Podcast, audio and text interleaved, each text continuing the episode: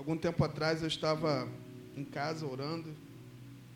Eu acho muito legal quando as coisas elas são alinhadas. E quando as coisas são alinhadas, a gente começa a, a entender o que Deus tem, o que Ele quer fazer na nossa vida. Aí eu estava pensando nessa palavra que nós vamos ler aqui daqui a pouco. Aí eu falei, Deus, uma palavra muito conhecida, até muito cantada em alguns louvores. Só que quando eu comecei a ler a palavra, Deus começou a, a, despertar algumas coisas aqui e trazer à minha memória algumas coisas importantíssimas na nossa vida e na nossa fé cristã. Então nós vamos falar rapidamente, eu quero ser bem direto aqui, nós não vamos fazer muitos rodeios, porque daqui a pouco nós vamos celebrar a ceia do Senhor e a hora passa muito rápida. Mas eu glorifico a Deus, porque Deus é bom, todo o tempo Ele é bom. Vocês viram meu look de hoje, gente? Olha como é que eu tô. Xandaia. Eu nem sabia que tinha esse paletó lá em casa, cara.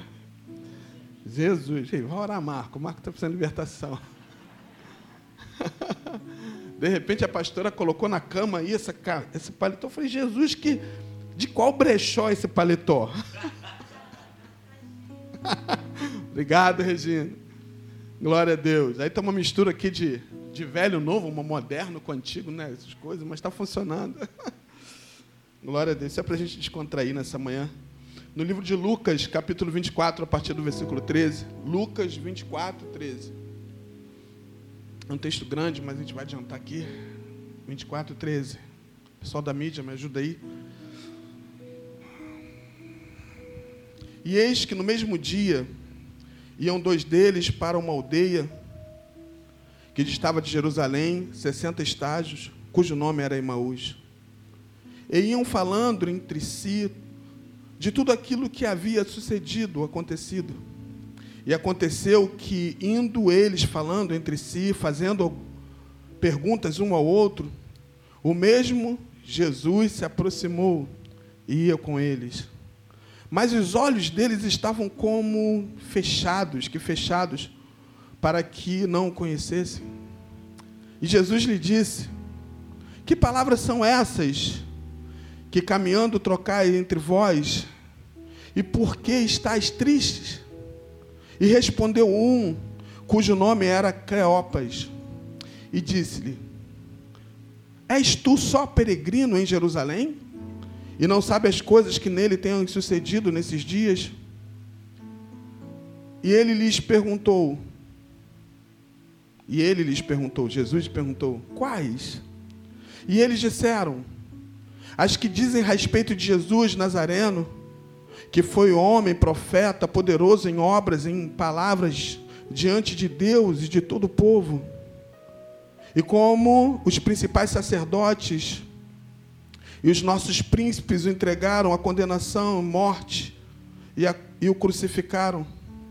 E nós esperássemos que fosse ele que remisse Israel, mas agora, sobre tudo isso, é já hoje o terceiro dia desde que essas coisas aconteceram.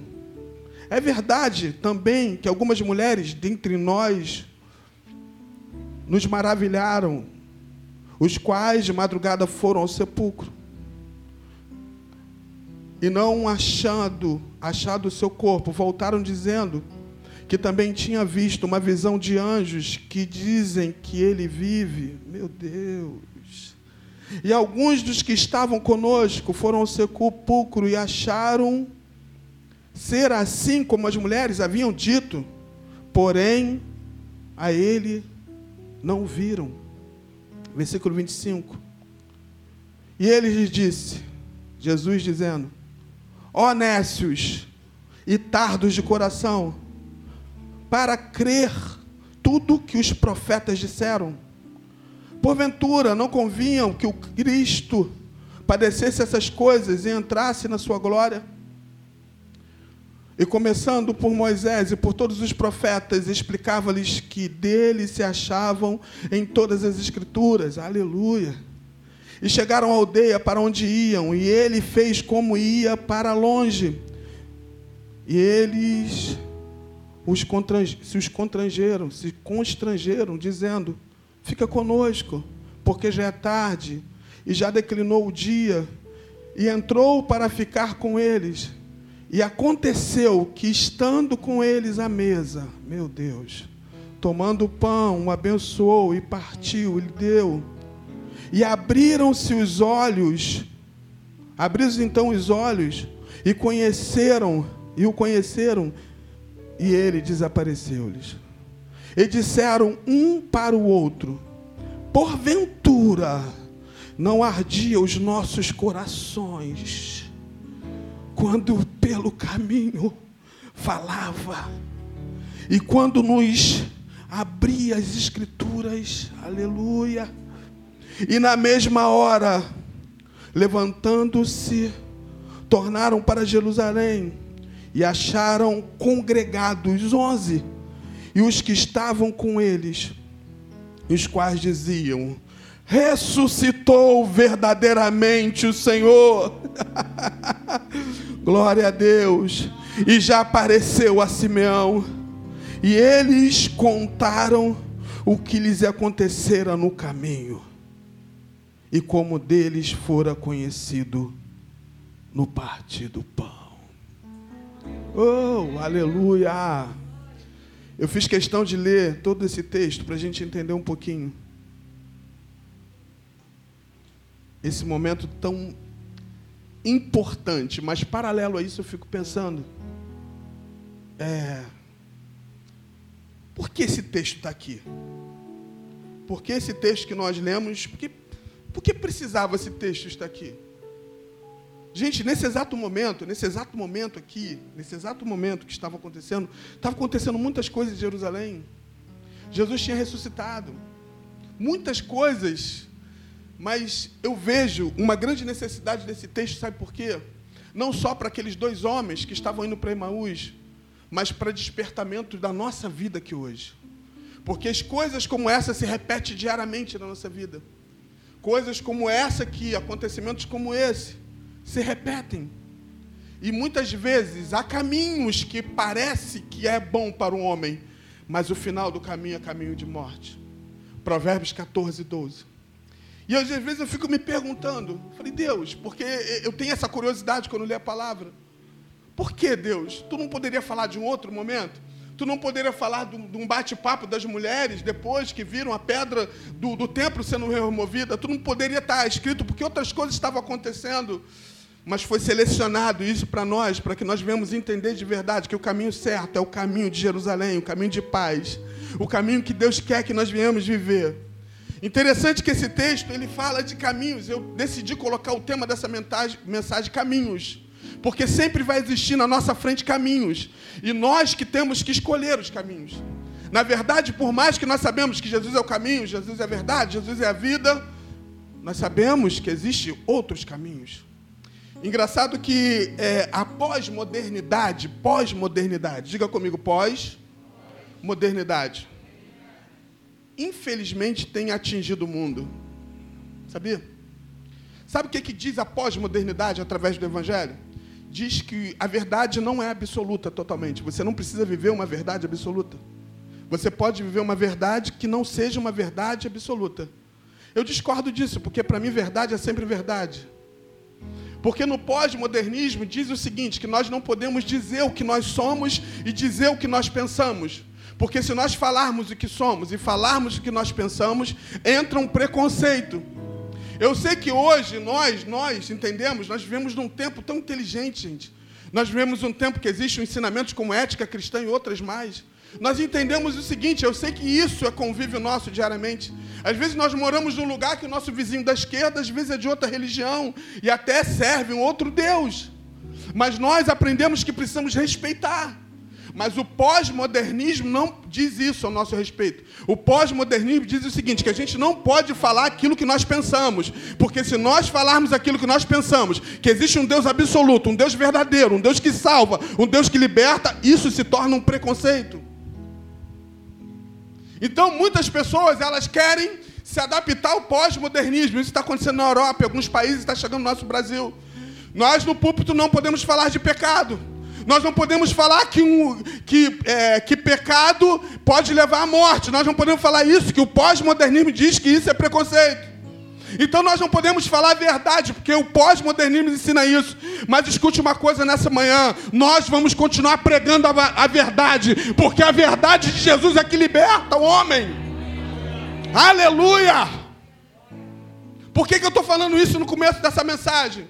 Porque é importante você falar a verdade mesmo que doa, mesmo que machuque, fale a verdade. Oh, aleluia. A Bíblia diz que esses homens aqui, esses homens, por isso que eu acho muito estranho isso, muito estranho esse texto estar na Bíblia. Porque esses homens aqui, eles estavam indo para um caminho totalmente contrário. Eles, eles, ao invés de estar em Jerusalém, aguardando tudo que tinha e promessas que iam acontecer em Jerusalém, eles decidiram ir para Emaús. Ir por caminho totalmente contrário. Eu achei interessante Eu estava.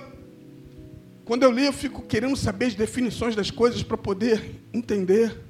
E quando a gente começa a ver as definições das coisas, a gente passa a ser as coisas muito claras.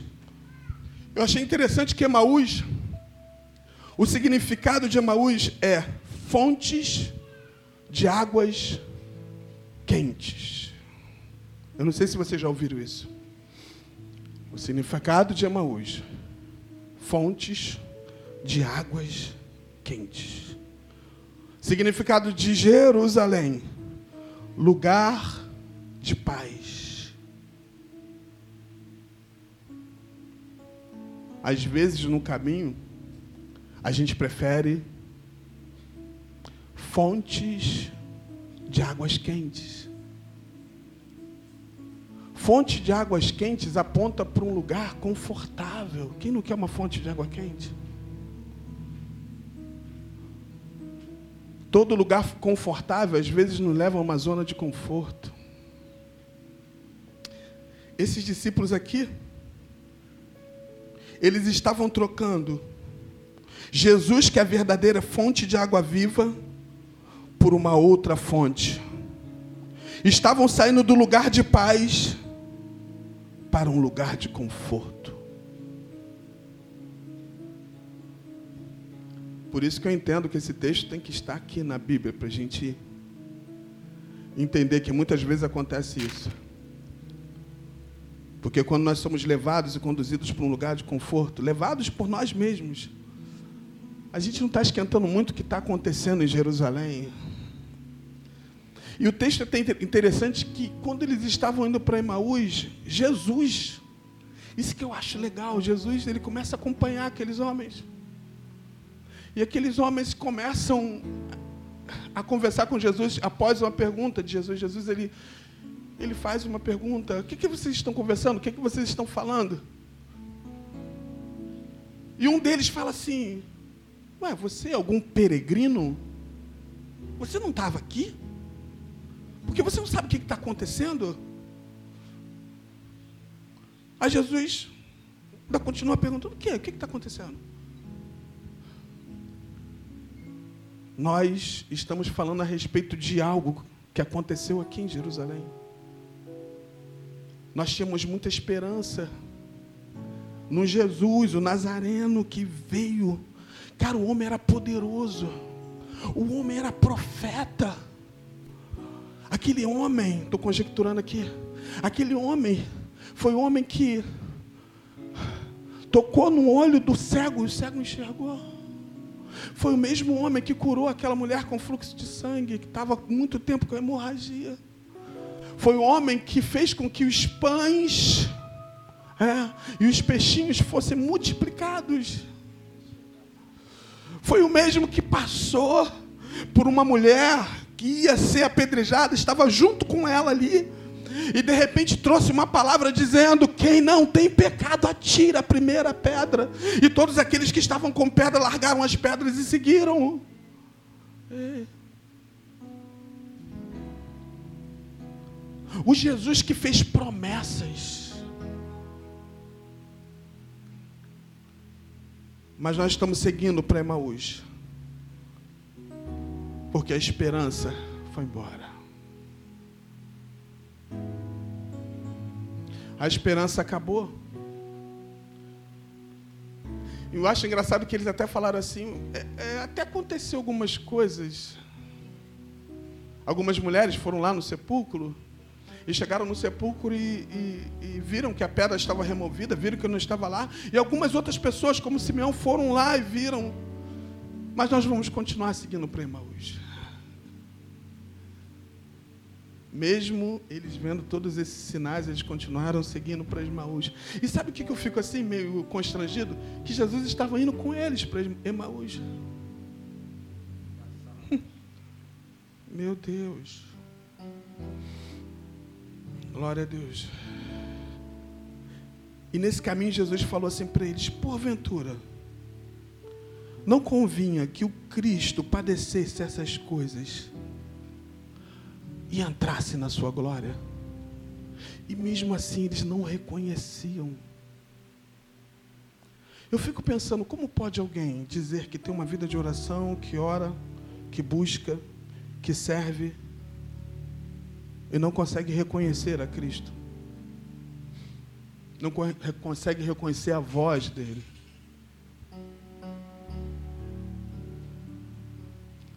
Ah, Jesus. Eles preferiram o caminho de águas quentes, águas tranquilas. Só que em Jerusalém é caminho de paz. Não adianta você querer uma, viver uma vida de conforto, uma zona de conforto, sem que tenha paz. A zona de conforto é algo momentâneo, né? Você não vai poder viver, viver morando em águas quentes, mas você pode viver uma vida de paz. E Jesus. Interessante que estar no caminho não basta. A gente precisa identificar o caminho e se manter no caminho. Eu acho uma, uma das coisas mais difíceis hoje é você se manter em algo e ir até o final dele. Você se manter e ir até o final. Vocês já viram que existem pessoas, isso, gente, muitas pessoas são assim.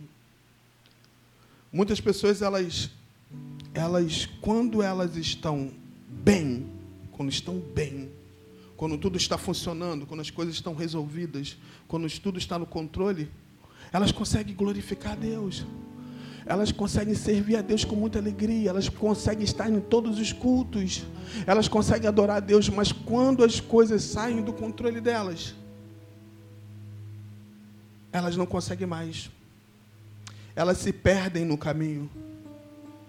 Sabe por que no caminho tem que ter constância e ser constante? Porque pode acontecer qualquer coisa, a gente tem que se manter firme. E por outro lado, existe outro grupo. Existe o grupo que tem que sempre estar na prova. Sempre tem que estar na dificuldade, porque quando ela está bem, ela se afasta. Já viram isso? Tem gente que quando está tá bem, tudo está funcionando, está bem, está em tudo. Né? E quando vem algum problema, ela foge, ela some, ela abandona. Mas existem pessoas que quando está tudo mal, ela funciona bem, né? Mas quando vem a bênção, ela se afasta e some. Ah, meu Deus. Só que Paulo diz uma coisa que é interessante. Filipenses 4:11 ele fala assim: Não digo isto como por necessidade, porque já aprendi a contentar-me com o que tenho. Meu Deus sei estar abatido e sei também ter, abundância. Em toda maneira, em todas as coisas estou instruído, tanto ter fartura, tanto ter fome, tanto ter abundância e padecer necessidade. Posso todas as coisas naquele que me fortalece. É preciso a gente entender isso, porque sempre, se a gente não entender isso, se a gente não entender isso, a gente vai viver uma vida aqui na terra, até no caminho, mas a gente não vai se conseguir manter no caminho. Salmo 143, 10 diz assim: Ensina-me a fazer a tua vontade, pois tu és o meu Deus. Guia-me em teu bom espírito por terreno Você sabia que quando você entende que você é guiado por Deus em terreno plano, mesmo se você estiver numa atmosfera de Deus, você sabe que você tem segurança, porque a Bíblia diz que Jesus, ele é lâmpada para os nossos pés e luz para os nossos caminhos. Eu estava pensando em tudo isso. Eu estava pensando em tudo isso dentro desse texto. Porque eles, eles não conseguiam identificar, e, e a Bíblia diz que eles eram pessoas que serviam a Deus, eram pessoas que estavam com Deus, era um deles, mas eles não conseguiam identificar. Só que eu acho tão legal a forma que Deus nos ensina as coisas, que quando eles estavam a caminho de um destino e quando chegaram no destino, Jesus ele se fez o seguinte, Jesus falou assim: "Eu vou continuar seguindo. Ele falou: Não, não segue não, continua com a gente. Já já está chegando a noite, a tarde já está indo embora. E Jesus decidiu estar com eles, sentou à mesa com eles. E eles não estavam ainda conseguindo identificar e conversando normalmente. Será que muitas vezes não acontece na nossa vida? Jesus está falando com a gente, ele usa meios, ele usa pessoas, ele usa situações, ele usa momentos difíceis, ele usa momentos bons, ele, ele permite certas coisas na nossa vida porque ele quer falar conosco e a gente não consegue identificar isso. Aí chegou o momento onde estavam à mesa e Jesus parte o pão. E quando Jesus parte o pão, eles conseguiram identificar que aquele que estava partindo o pão era Jesus. Ah, ah, não, não é ele.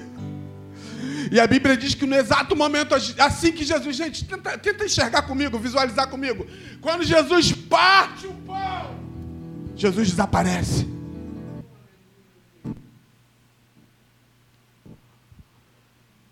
E eles começaram a comentar: Meu Deus, não ardia os nossos corações quando ele vinha no caminho falando com a gente e quando falava das suas escrituras. E quando eles acabaram de falar isso, eles levantaram e voltaram para Jerusalém. E quando chegaram em Jerusalém, tiveram a notícia que Jesus, sim, que tudo tinha se confirmado. Por isso que eu li em alta voz aqui no momento do texto. Eles falaram em alta voz dizendo: Ele ressuscitou, Jesus ressuscitou e tinha confirmado tudo aquilo que Jesus tinha falado. Oh, Jesus. Sabe por que eu entendo hoje que texto como esse está na Bíblia? É porque muitas vezes nós somos assim, nós se perdemos se perdemos por causa das circunstâncias, se perdemos por causa dos problemas, se perdemos por causa de tantas coisas, se perdemos até quando somos abençoados. Eu conheço muita gente que transformou bênçãos em maldição. Tinha um sonho de ter um carro, quando teve um carro, desistiu de servir a Cristo, desistiu de se manter. Eu conheço muitas pessoas que perderam tudo e se perderam. Eu aprendo com Jó algo tão grandioso. Jó perdeu tantas coisas, mas Jó não se perdeu. Na caminhada, pode ter certeza de uma coisa: você vai perder muita coisa. Você pode perder tua saúde, você pode perder, você pode, pode acontecer isso, mas nunca se perca. E afirme, Deus, eu posso viver, Deus. Gente, é tão legal isso. Eu posso viver na dificuldade, sim. Eu posso viver na bonança, sim. Eu posso viver de tantas coisas. Mas eu quero dizer para o Senhor nessa manhã: posso todas as coisas naquele que me fortalece. É, meu Deus. Meu Deus. E a Bíblia diz que esses homens pegam o caminho de volta. Sabe o que Deus quer nos ensinar aqui nessa noite?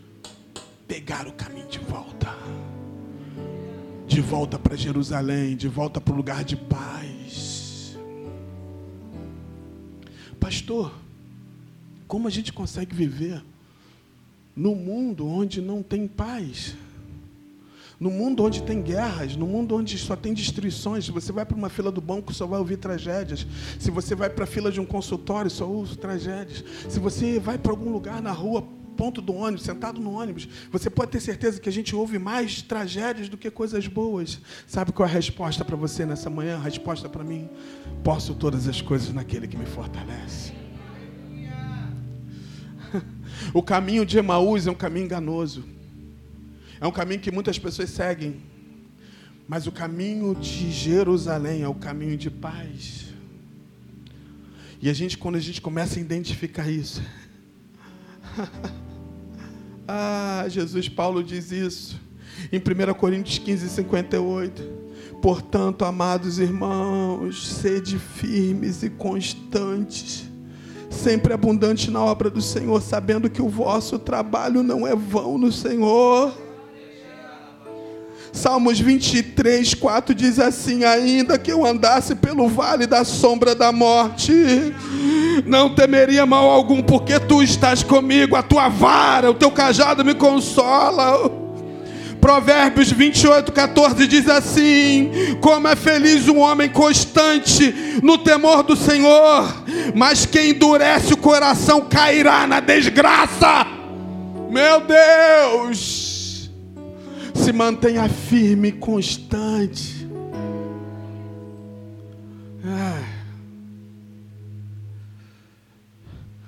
Volte atrás quantas vezes for preciso prefira destruir o seu orgulho do que ser destruído por ele. Meu Deus. E o que eu achei espetacular é que eles voltaram para Jerusalém, voltaram para o lugar de paz. E nessa manhã nós precisamos sair daqui com esse ensinamento espiritual. Vamos parar de meninice, infantilidade. Essa coisinha de no momento bom, está glorificando, está exaltando, está vindo para a igreja. No momento ruim, eu largo tudo, vou embora, eu desisto, eu abandono. No momento difícil, no momento ruim, é outro, outro lado, no momento de luta, de doença, estou na igreja, estou orando. Aí quando vem a cura, vem o milagre, vem a bênção eu abandono. A gente tem que aprender a viver de acordo com a vontade dele. E interessante, eu vou terminar agora. Que Jesus fala uma coisa que eu acho espetacular. Glória a Deus. Deixa eu ver se eu acho aqui. Ah. Ei, Jesus. Estou gostando, Marquinho. Hoje você está você está afinado, hein? Ah, está controlado? Eu estou orando por Marcos, sabia? Marcos, ele, ele, ele, ele, ele tem um negócio legal, ele é muito bom. Eu estava pensando nele aqui. Você sabia que a gente começa a orar individual por cada membro da nossa igreja? E quando a gente está muito perto, a gente passa a conhecer as pessoas, saber das dificuldades, saber das qualidades. E o bom saber que todos, todos têm muita qualidade. Muita qualidade. O Marcos é um dele, ele tem muita qualidade. Mas às vezes ele é muito ansioso. Eu noto. Às vezes eu estou pregando aqui, está falando com alguém. Na hora da mensagem eu paro para olhar para ele. É, eu sei. Quer falar na hora, cara do som na hora que eu estou pregando aqui. Não só eu, outra pessoa. Eu sei que todos nós, todos nós, todos nós temos muitas dificuldades. Todos nós, sem exceção. Se fosse perfeito, gente, mas precisamos andar no caminho da perfeição. E eu tenho orado individualmente por cada um, por cada família, por cada casa, porque eu sei. Eu sei que a gente vive na pele isso. Porque muitas vezes nós vivemos isso, momentos difíceis, para a gente poder sentir os momentos difíceis e orar. E entender que existem pessoas também que estão vivendo momentos difíceis. Eu discordo quando as pessoas individualmente falam, ah, eu estou passando um problema. Gente, você e eu. Todos nós. Todos nós. Quem não está passando momentos difíceis aqui? Ah, Jesus, a mulher falou do abotoador e o óculos caiu. Ah, tem misericórdia de mim.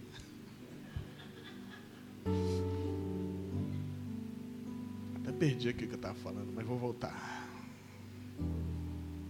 Todos têm problema. E sabe o que, que acontece hoje? As pessoas gostam muito de apontar para as outras. Por que você não ora por ela? Esses homens aqui, vocês sabiam? Eu, Luiz, Luiz Carlos Pereira Vargas é meu nome. Luiz Carlos Pereira Vargas. Se fosse por mim, eu já tinha cortado esses dois homens da lista aqui, da Bíblia. Já tinha passado a foice neles. Pô, os caras, de vez de estar em Jerusalém, lugar de paz, os caras estão indo para Emaús, lugar de águas quentes, lugares de zona de conforto, eu já tinha, eu já tinha passado a foice neles. Mas Jesus vai caminhando com eles. E Jesus dá a oportunidade para eles voltarem para Jerusalém, um lugar de paz. Se Jesus, que morreu por você, ressuscitou por você, fez isso, por que, que você não aprende isso com ele? Por que, que você não aprende? Parar de apontar as coisas. Parar de falar das pessoas, parar de criticar. Existem pessoas que só vivem a vida toda criticando. Você já trocou a sua crítica por uma vida de oração? Sabe o que, que vai acontecer? Quando você troca isso por uma vida de oração, você vai parar de ser esse crítico, ficar criticando tudo e vai passar a ser sensível a ouvir a voz de Deus e vai voltar para Jerusalém. Foi o que aconteceu com eles. Porque até então eles estavam indagando, até então eles estavam perguntando, até então eles estavam dando desculpas. Até então era desculpas, desculpas, desculpa. Ah, eu sei mais. Não tem quando a pessoa sempre coloca o mais no final. É mais. Mas eles entenderam o seguinte: que quando eles observaram e viram Jesus partindo o pão, eles falaram assim: peraí, peraí. O tempo todo ele estava com a gente.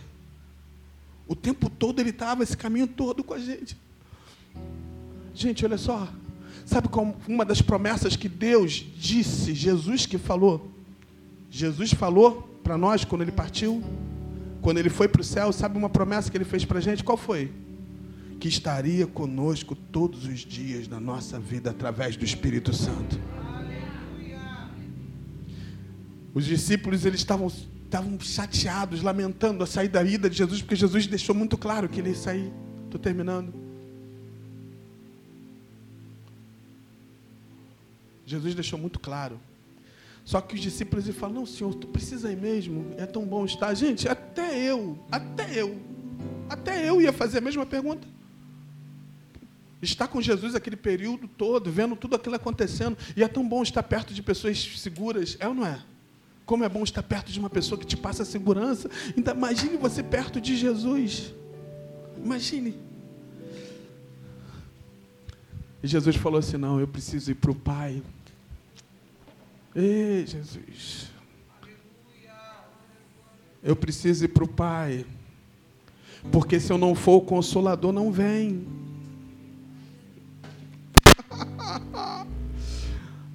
Se eu não for, ele não vem. A preocupação de Jesus com ele. Se eu não for, ele não vem. Eu não vou poder estar aqui na terra, em todo lugar. Eu não vou poder, mas o consolador vai estar. Eu não vou poder se você tiver, se você tiver em Cabo Frio. E se eu tiver em Niterói, eu não vou poder estar em Cabo Frio. Mas o Espírito Santo é o mesmo que está aqui em Cabo Frio. Está ouvindo, Regina? É o mesmo Deus que está aqui. E eu não sei se você está me assistindo, Landrinho. É o mesmo Deus que está em Portugal. É o mesmo Deus que está em São Gonçalo, que está no Rio, que está na Europa, está em todos os continentes, através do Espírito Santo. E é por isso que eu preciso ir. Me ajuda aí nesse som, gente, por favor. Bem baixinho. E é preciso que eu preciso ir. Agora escute uma coisa. O Espírito Santo mora dentro de você, valorize isso. Valorize isso. E se essa mensagem foi para você hoje, valorize essa mensagem. Se é preciso voltar à essência, voltar aos tempos de paz em Jerusalém, voltar aos tempos de alegria, voltar aos tempos de segurança, onde a fonte Jesus é a fonte de todas as respostas, de todas as saídas. Não troque a fonte de todas as respostas por uma fonte de água quente. Ah. Algumas pessoas desprezam momentos como esse, né, de Santa Ceia, que o pastor estava falando, eu estava lembrando.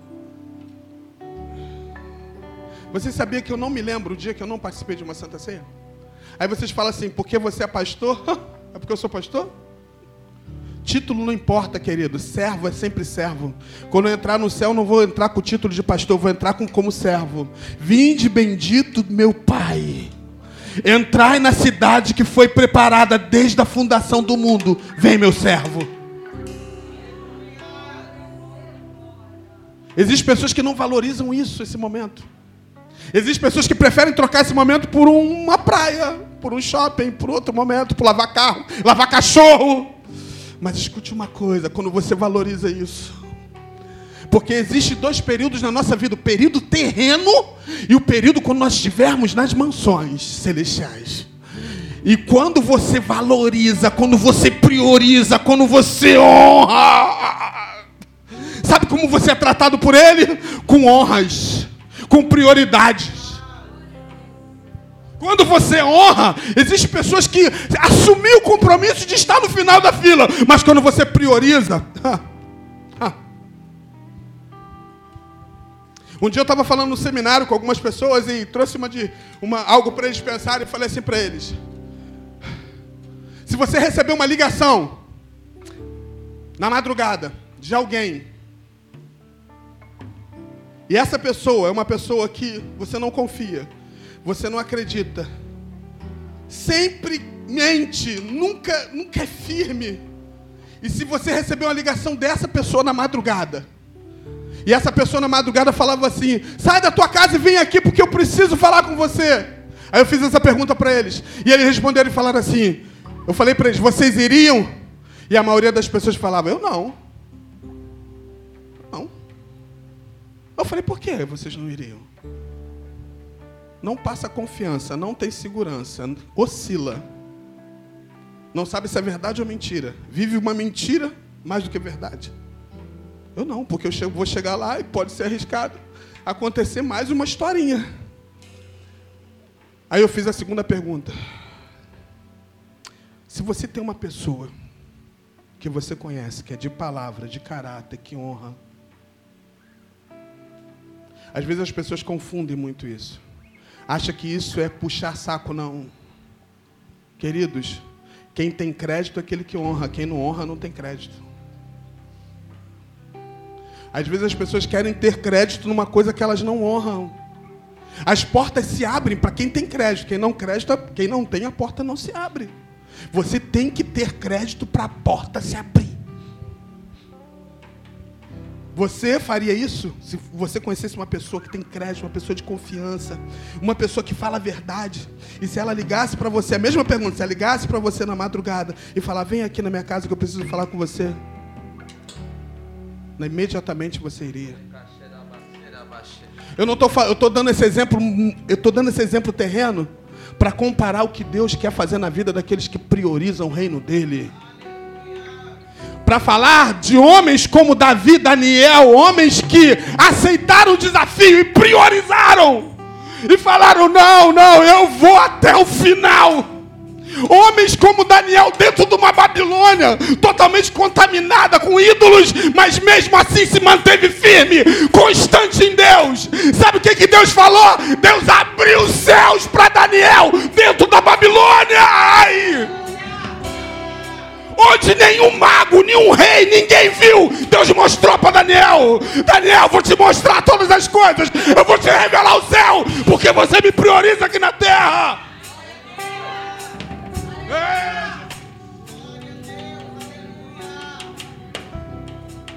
Imagine alguém ter um sonho que nem ele lembra. É loucura demais isso. Imagine o rei teve um sonho e ele falou assim: ó, eu decreto que se alguém não falar do meu sonho, não revelar, vou mandar matar todo mundo. Daniel chama os amigos. Você tem amigos que oram ou amigos que só falam mal? Amigos se reúnem para falar mal dos outros. Porque amigos que oram de verdade, você chama ele.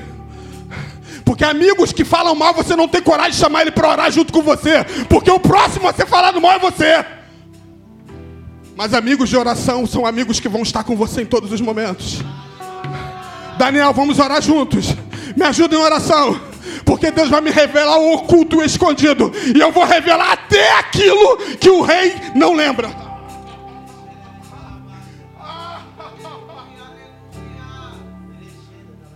Quando Daniel chega diante do rei, rei, o rei diz: Eu não lembro de nada. E a Bíblia diz que além, além de lembrar o sonho do rei, Daniel revela todo o sonho revelado em sonho. Sabe o que, que o rei diz? Então eu vou te promover diante dos magos. Então te reconheço diante de todos esses homens. Daniel, você vai ficar acima de todos eles. Você é o homem que vai mandar depois de mim, Daniel, aqui. Aí as pessoas falam assim: Ah, pastor, não, eu não preciso ter crédito. Precisa ter crédito sim. Porque quando você tem crédito, você vai poder dizer igual Elias: Eu sou homem de Deus, dessa fogo do céu.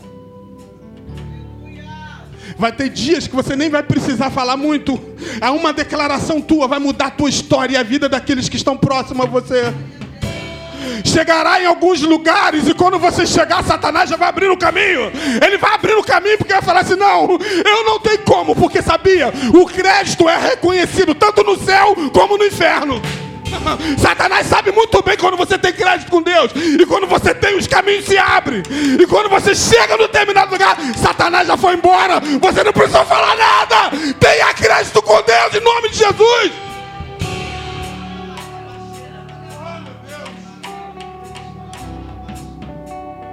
Ai.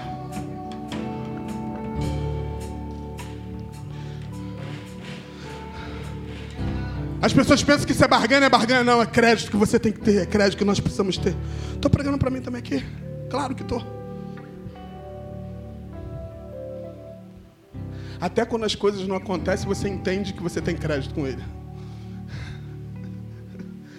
Você diz para ele, Deus.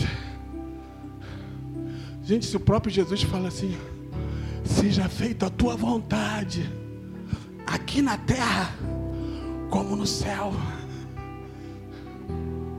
Crédito gera credibilidade.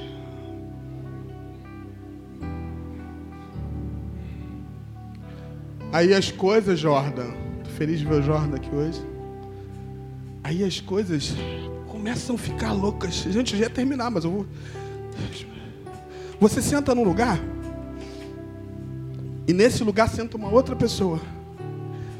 Essa pessoa aqui você não precisa nem falar nada, ela já sente algo estranho porque você sentou do lado dela. Ela já sente incomodada.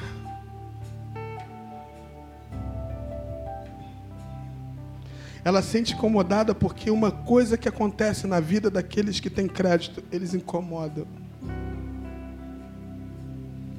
Você não consegue ter um papo normal, você pode até conversar, falar de várias coisas. Mas quando você faz um gesto, fala alguma coisa, elas percebem que existe algo de Deus na tua vida. Quando ele parte o pão, eles identificaram que ele era Jesus. E se somos discípulos dele, cada gesto que você fizer, as pessoas vão entender que você serve a ele. Cada atitude tomada, cada sim, cada não. Você pode ficar de pé nessa manhã?